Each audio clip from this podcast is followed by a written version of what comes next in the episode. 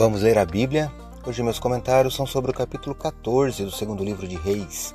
Sou o professor Décio Henrique Franco. Este podcast segue o projeto Reavivados por Sua Palavra, da leitura diária de um capítulo da Bíblia.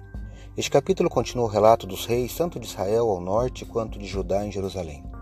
Você lerá sobre o bom reinado de Amazias em Judá e sua justiça para com os assassinos do seu pai, sua vitória sobre Edom e também sua derrota para Jeoás, Joás era o rei de Israel, que vence a batalha e leva embora parte dos tesouros do templo de Jerusalém.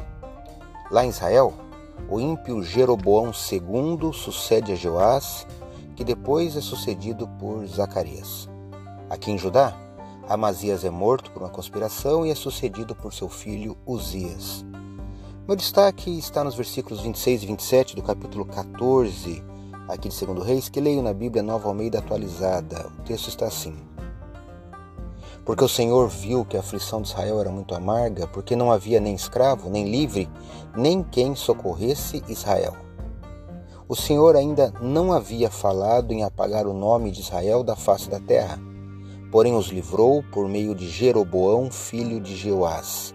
Segundo Reis, capítulo 14, versos 26 e 27. Deus não permite que o fogo da aflição queime mais do que o necessário para consumir as impurezas. Se o pecador reage a castigos leves, os julgamentos severos se tornam desnecessários. Deus tinha misericórdia e ainda paciência com Israel, apesar de, ser, de seus muitos pecados que eles tinham. Ainda não era tarde demais, mas a paciência divina já estava quase no limite. Pense nesse ponto. As vitórias ali de Israel não eram uma indicação de que Deus aprovava o rumo do rei e do povo. Em vez disso, essas vitórias eram novos convites divinos para que o povo retornasse ao propósito original de seu chamado. E você?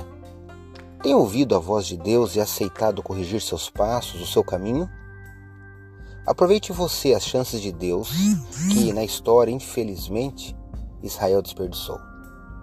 Pense nisso Leia hoje segundo Reis, capítulo 14.